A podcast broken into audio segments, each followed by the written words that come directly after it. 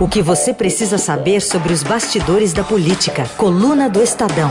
Com Alberto Bombig, Mariana Holanda e Mariana Halbert. Mariana Halbert conosco hoje. Tudo bem, Mari? Bom dia. Oi, bom dia, gente. Tudo bem por aqui e por aí? Tudo certo, tudo indo, cada um na sua casa. Exatamente. Né? Ô Mari, vamos começar falando então sobre o assunto enfim, das semanas, mas que teve um desfecho ontem, que foi a saída do ministro da Saúde, Luiz Henrique Mandetta. A gente tirou um trechinho de uma fala ontem, né, da, da última coletiva que ele deu aí em Brasília, um recado aos servidores pedindo para que eles ajudem né, nessa transição. A partir de hoje, vocês se apresentem, ajudem. Quem vai chegar, a gente não sabe. Se chegar com uma equipe toda pronta, coloquem-se à disposição ajudem, não, não, não, não deixemos que as coisas se pedirem que vocês, por evento, eventualmente, tenham que continuar, continuem, é, façam o possível é, para ajudar. Não, não vamos deixar, isso é também é, não só um pedido, mas é também a minha última, a minha última ordem para vocês, para que vocês possam fazer o melhor. Bom, Mandetta era um ex-deputado federal meio desconhecido, né, quando aceitou o convite de, do presidente Bolsonaro para assumir a pasta da saúde, permaneceu discreto, não permanecia ou não pertencia ao grupo ideológico, não fabricava polêmicas, mas ainda assim ficou muito popular, bem mais popular que o presidente por causa dessa atuação após a pandemia. Quais são os planos agora do DEM, do seu partido, para manter o ex-ministro, agora Mandetta, em alta, em Mari? Então, o partido dele, o DEM, quer aproveitar esse capital político que ele ganhou nos últimos meses, né, principalmente agora em março, no combate ao coronavírus, para mantê-lo em alta. A ideia é que ele assuma um cargo, até se ventilou um pouco a ideia de ele assumir um cargo dentro do próprio partido, mas há algumas ideias de que ele possa dar consultoria para os estados ou que ele assuma um cargo mesmo em alguma entidade nacional justamente para que ele continue atuando né, na, em relação à doença, que ele continue prestando esse serviço, já que ele também é médico, é, de uma forma nacional. A ideia é que ele justamente preserve esse capital e consiga ajudar o próprio partido a chegar bem em 2022, quando vão ser as eleições majoritárias né, para os governos estaduais e para a presidência. Então, o DEM quer manter o Mandetta ainda em alta mas com um porém. Querem evitar que ele seja comentarista de tudo, sabe? Querem que ele não entre num embate, quer dizer, não continue, né? No embate direto com o presidente Bolsonaro e até com o novo ministro que assumiu ontem. Bom, aliás, teve já uma manifestação de um aliado de Mandetta que teria sido até o responsável pela indicação dele, né, Mário, para o Ministério, o governador Isso. Ronaldo Caiado, né? É, uhum. cobrou aí um alinhamento entre o Bolsonaro e o novo ministro da Saúde, inclusive, né? Vamos ouvir o Caiado para você comentar? Porque, na verdade, eu não, eu não tenho que ter esse enfrentamento com os governadores. Hum. Essa é uma discussão que devia, já devia ter sido resolvida, porque se mudou o ministro, uhum. já ele tem que falar se o ministro vai falar o que ele está pensando, então o ministro vai ter que mudar as normas uhum. uh, e os protocolos do Ministério. Entendi. Entendeu? Uhum. Entendi. O, que, o, o, que não pode ter é uma falta de sintonia, uhum. já que o próprio presidente disse: nós vamos fazer uma substituição para que haja uhum. uma sintonia na nossa fala, não é verdade? Entendi, para não repetir o que estava acontecendo com o ministro então, Mandetta, né? Então, uhum. para não repetir. Então é o seguinte, aquilo que ele estipular vai ser o que vai acontecer. Né? Uhum. Bom, então para que isso possa acontecer, você tem que ter a decisão do Ministério da Saúde. Bom, e aí, Mari, quer dizer, ele já está olhando para frente também um pouco, né? Isso, essa foi um trecho de, da conversa que eu tive com ele ontem, e eu perguntei para ele justamente é, o seguinte: logo depois da troca de comando ali da pasta, né, do Ministério da Saúde, o presidente Bolsonaro voltou a atacar os governadores, voltou a dizer que eles, que eles são responsáveis pela, pela crise econômica, né, por causa do, da defesa do isolamento total. Disse que a população já quer sair às ruas até para manifestar e fazer manifestações e pressionar esses governadores para que possam voltar ao trabalho, para que a atividade econômica volte ao normal. E o governador Caiado está dizendo o seguinte: é, o presidente ele precisa ter um alinhamento com o seu novo ministro da Saúde. Os governadores seguem determinações do Ministério da Saúde e da OMS, que é a Organização Mundial de Saúde, né? Então, o governador de Goiás, ele cobrou exatamente isso. O presidente precisa se alinhar com o seu novo ministro e traçar uma diretriz clara.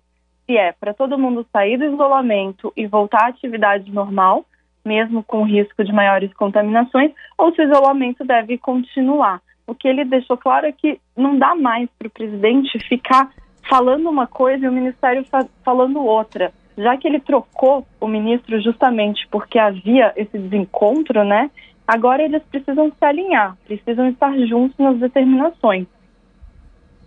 É, mostrar uma unidade diferente do que a gente observou, apesar do discurso do Nelson Tait antes de assumir como ministro, é, foi bem mais alinhado ao que já fazia Mandetta, né, em alguns artigos que ele escreveu, do que disse ali ao lado do presidente nesse primeiro momento, né, Mari? Exatamente. O novo ministro, o Nelson Tais, que é um médico oncologista, disse ontem que não vai ter nenhuma mudança brusca né, na condução do, do Ministério diante dessa pandemia. Então a hum. gente vai precisar ver aí nos próximos dias como que ele vai conseguir se alinhar ao pensamento do presidente e, ao mesmo tempo, conseguir conduzir a sua própria política ali dentro do ministério. Hum. Ô Mari, outra questão que está rolando, e aí a gente não vê nenhum tipo de alinhamento, em relação ao presidente Bolsonaro e o Congresso, especificamente a um novo alvo, ou pelo menos um alvo é, preferencial aí, que está sendo o presidente da Câmara, Rodrigo Maia. Ele deu uma entrevista ontem à CNN Brasil e atacou novamente, fortemente, o, o presidente da Câmara, enfim, disse que, que ele está tentando derrubá-lo. É, o, que, que, a gente pode tirar de conclusão, pensando também nos próximos passos que o governo vai ter que tomar para enfrentar a pandemia, com a colaboração do Congresso, né?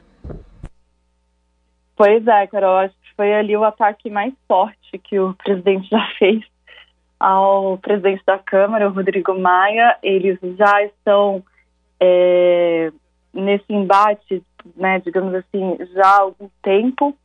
E o pano de fundo de, dessa nova fala do presidente tão dura ontem é justamente aquele projeto que passou pela Câmara de Ajuda aos Estados.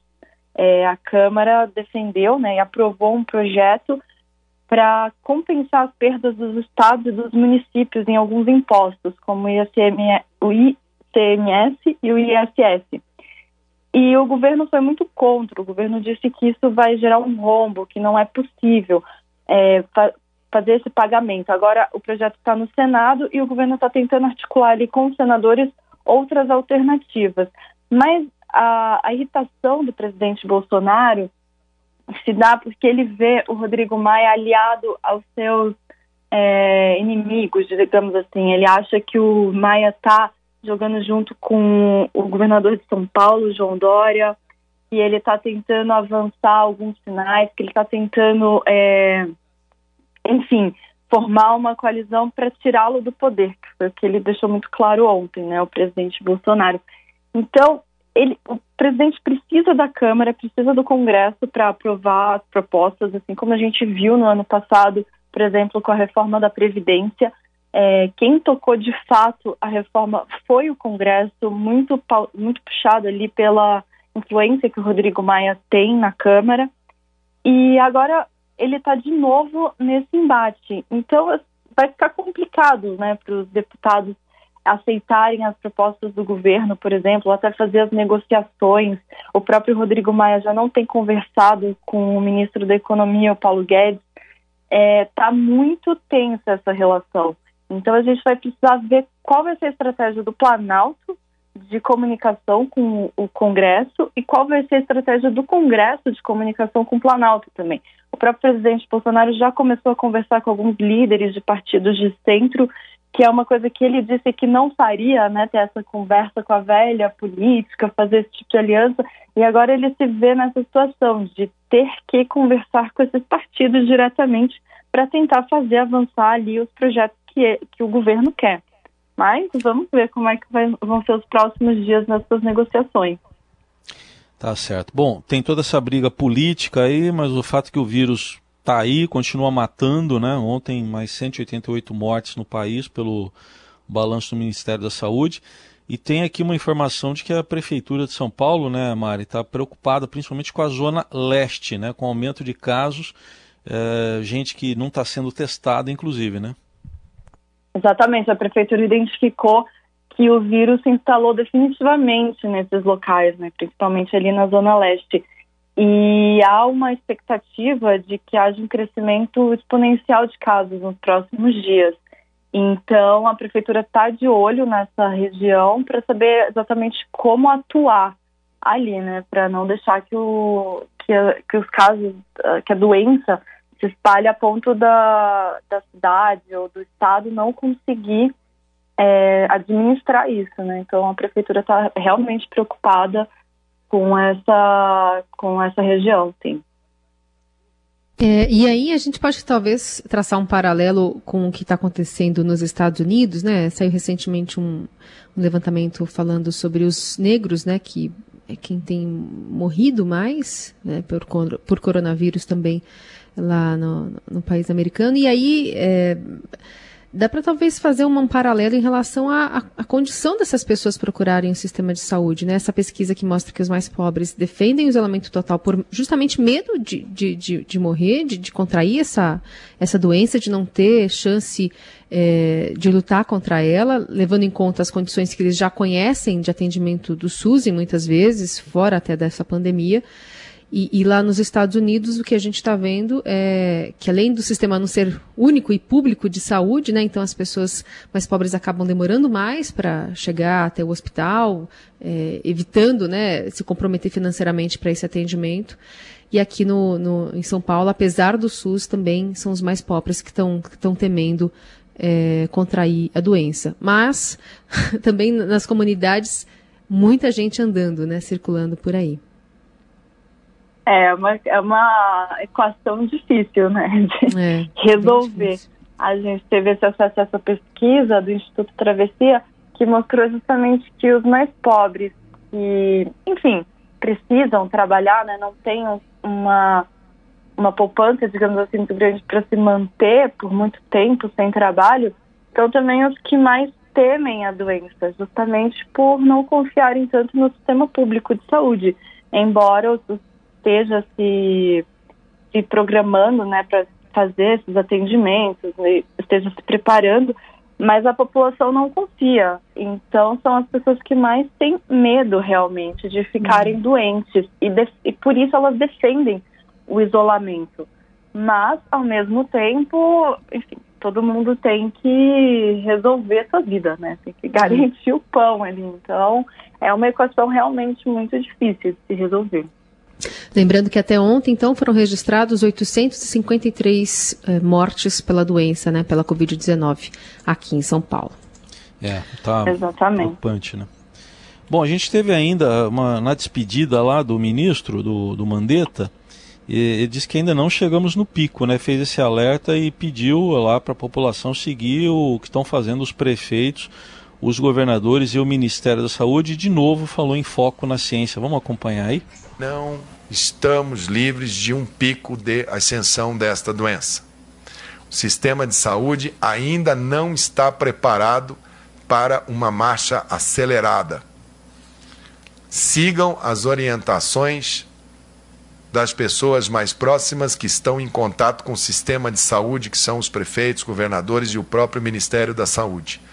Momento ainda é de todos darmos as mãos e vamos juntos, porque vai ser bem bem dura a tomada de decisão que a gente vai ter que fazer nos próximos meses e que isso possa ser feito com base também na ciência. Sei da dificuldade, do peso da responsabilidade dele, do peso que é você decidir em que momento a economia deve retomar sua normalidade. Se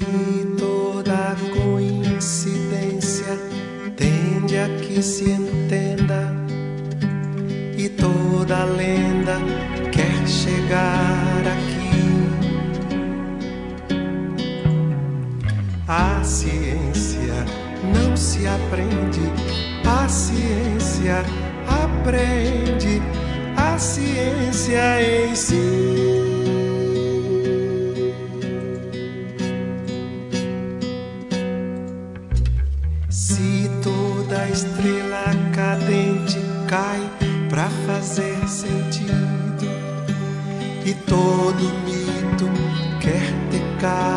aqui enfim, vamos ver como é que serão os próximos passos né, dessa relação ciência versus é, o governo brasileiro, que, enfim, está sendo até olhado por diversos é, organismos né, de fora do, do, país, né, do exterior, uhum. com estranhamento né, em relação às atitudes que tem tomado no enfrentamento à pandemia. Exatamente. Vamos esperar próximos dias para ver como vai ser essa condução, né? Muito bem, a gente encerra então essa coluna do Estadão, versão radiofônica, ouvindo Ciência em Si, né, Gilberto Gil, e agradecendo a participação da Mariana Halbert conosco. Valeu, Mari. Beijão, gente. Até mais. Boa semana para vocês. Como a órbita da Terra abraça o vácuo devagar para alcançar o que já estava aqui.